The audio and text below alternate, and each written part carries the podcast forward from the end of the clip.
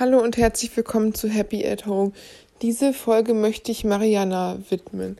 Mariana ist eine ganz besondere Frau. Eine Frau, die wirklich, ja, überdurchschnittlich intelligent ist. Sie ist, hat einen Lebenslauf, der kaum zu fassen ist und regelrecht beneidenswert. Ja, Mariana besteht ihr Abitur und nicht nur besteht sie es, nein, mit Bestnote. Sie ist nicht nur Klassensprecherin, nein, sie ist Schulsprecherin. Sie studiert nicht nur Psychologie, nein, sie studiert auch noch kognitive Neurowissenschaften. Und sie promoviert. Sie ist nicht nur exzellent, sie ist sogar hochbegabt.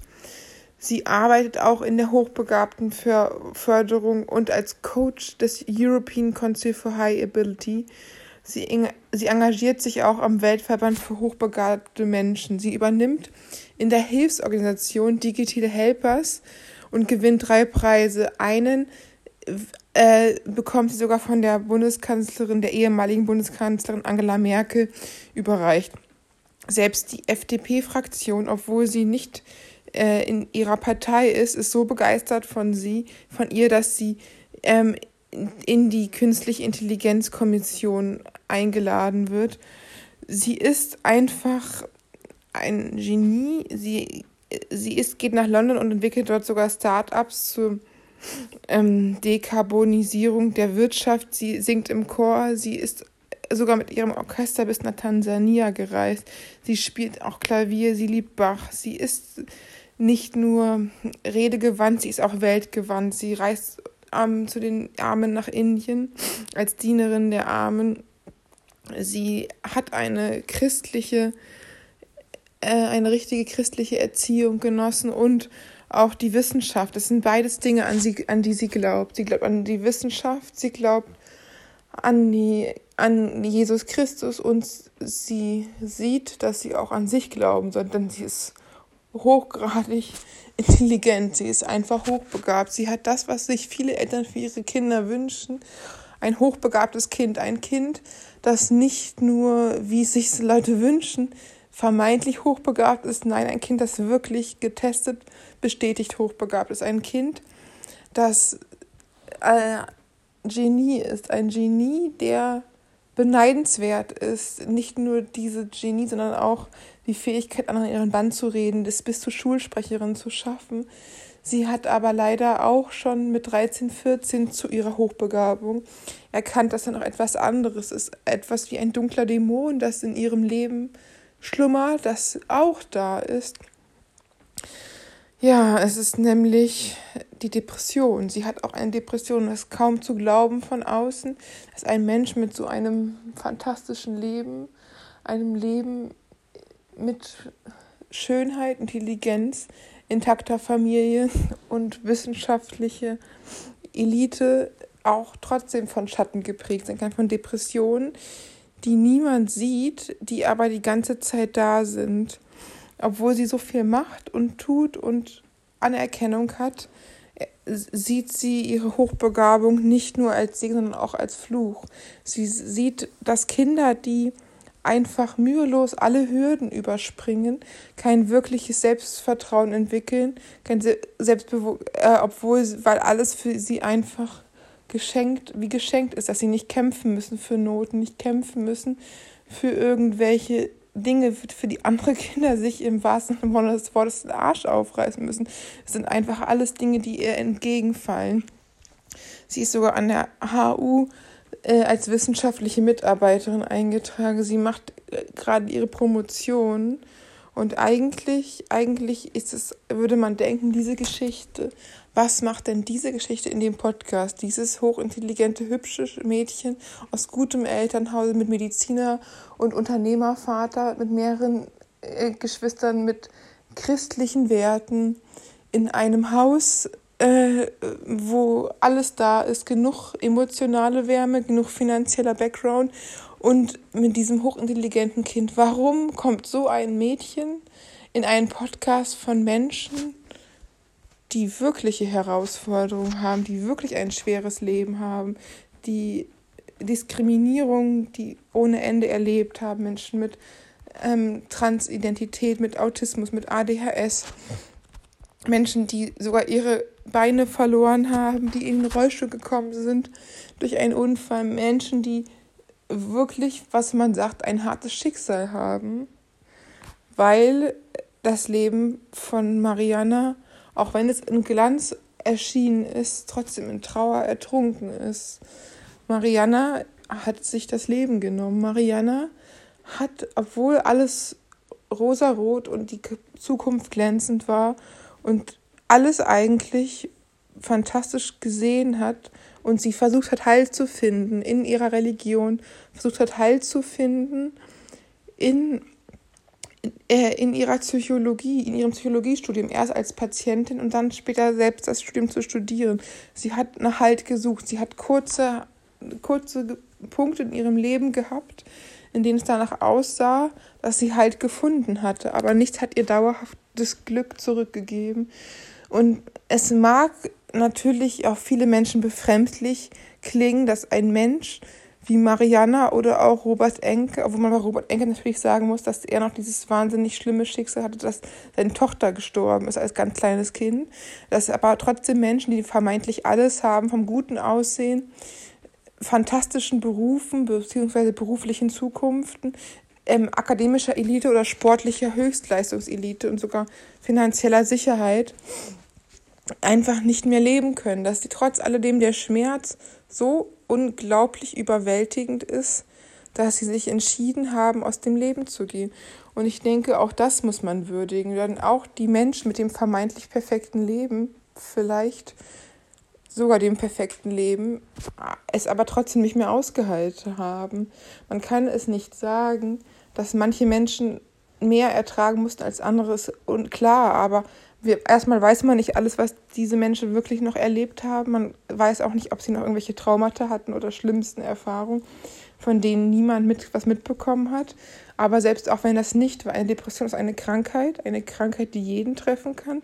Wie man es sieht, auch Elite, Menschen, die wirklich schon die Hochbegabung in die, in die Wiege gelegt bekommen haben oder Top-Leistungssportler, die Millionen verdient haben und auch tolle Frauen und tolles Leben hatten, trotz alledem so eine tiefe Traurigkeit haben, dass sie das Leben nicht mehr ertragen konnten. Und dass auch diese Menschen, auch wenn es nach außen hin das perfekte Leben war, zu schienen sein, äh, es eben trotzdem für sie das Leben nicht mehr zu ertragen war. Dass man niemals auch nur ansatzweise wirklich nachvollziehen kann, was in einem Menschen vor sich geht, wenn man nicht selber der Mensch ist und deshalb auch mit den Menschen Mitgefühl haben sollte und niemals darüber urteilen. Das sind natürlich Schritte, die diese Menschen gegangen sind, die sie wahrscheinlich auch nur aus einer tiefsten Depression ähm, gefällt haben. Und wenn sie in diesen Momenten beschützt worden wären vor sich selber, froh gewesen wären, wenn sie es nicht hätten machen können und dann doch noch froh gewesen wären, wenn es nicht so weit gekommen war. Aber es war nun mal so, dass niemand dann da war in diesen Momenten. Und man kann sich aber genauso nicht als Angehörige einen Vorwurf machen, weil auch ein Angehörige kann niemals etwas verhindern. Aber ich finde es halt einfach unglaublich traurig, aber auch unglaublich, ja, berührend, dass diese Geschichten jetzt vom Tagesspiegel gerade geteilt worden ist, die Geschichte von Mariana und dass es natürlich Themen sind, die schon schwierig sind und die man aber trotz alledem nicht vergessen sollte, weil diese Menschen ja unvergessen bleiben.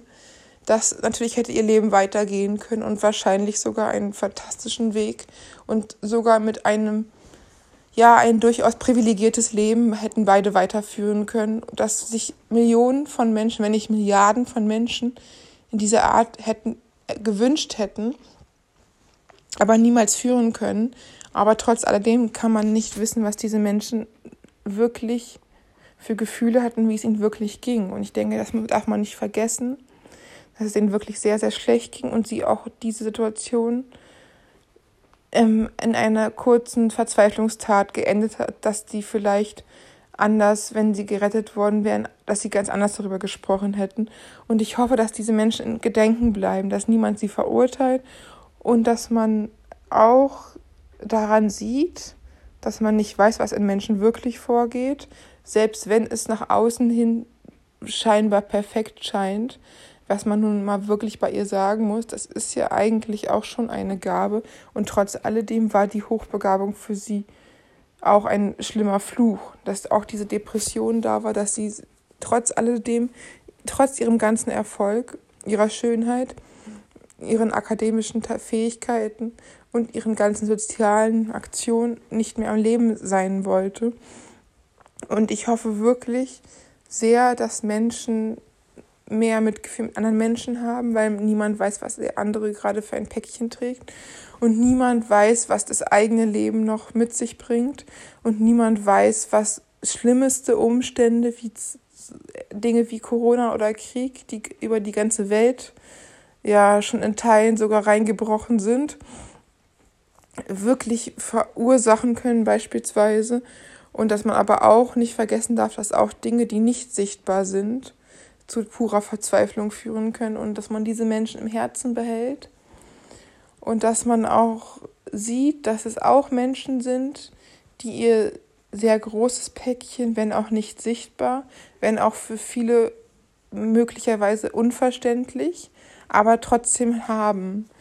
Und ich hoffe auch, dass Mariana in Erinnerung bleibt, nicht nur ihrer Familie, sondern auch vielen anderen Menschen und dass vielleicht auch andere Menschen, die diesen Segen oder Fluch oder eine Mischung aus beiden der Hochbegabung haben, weil auch eine Hochbegabung ist immer noch eine Andersartigkeit. Natürlich ist es besser, hochbegabt zu sein, als ADHS oder Autismus zu haben, aber es ist halt eben auch eine Andersartigkeit. Menschen mit ADHS oder Autismus werden wohl eher seltener Schulsprecher, sondern eher gemobbt und ausgegrenzt. Da, äh, und Menschen mit Hochbegabung werden wohl eher berufliche Steilflieger sein und auch also beruflich durch die Decke gehen und auch sie hatte ja auch anscheinend eine sehr soziale Ader und dazu auch noch die Fähigkeit zu begeistern und auch menschlich in Gruppen gut anzukommen, sonst hätte sie ja niemals zur Schulsprecherin geschafft. Dass sie diese Schwierigkeiten definitiv nicht hatte, aber trotzdem auch anders war, anders als die meisten, auch als die, also sie war halt auch nicht normal, sie war unnormal hochintelligent, was natürlich auf den ersten Moment wie ein Segen klingt, ist auch ein Segen eigentlich. Das ist schon ein wahnsinniges Geschenk in einer Welt, in der Leistung, in einer leistungsorientierten Welt so unfassbar leistungsfähig zu sein. Aber dass man auch sieht, dass sie daran kaputt gegangen ist und dass sich vielleicht Menschen, die auch hochbegabt sind oder das Gefühl haben, hochbegabt zu sein oder alle Menschen, die sich irgendwie anders fühlen, mal testen lassen, um, um sich Hilfe zu holen, weil da gibt es Hilfe, da gibt es Möglichkeiten. Und auch die Beste zu sein, ist vielleicht nicht unbedingt eine Garantie für ein glückliches Leben.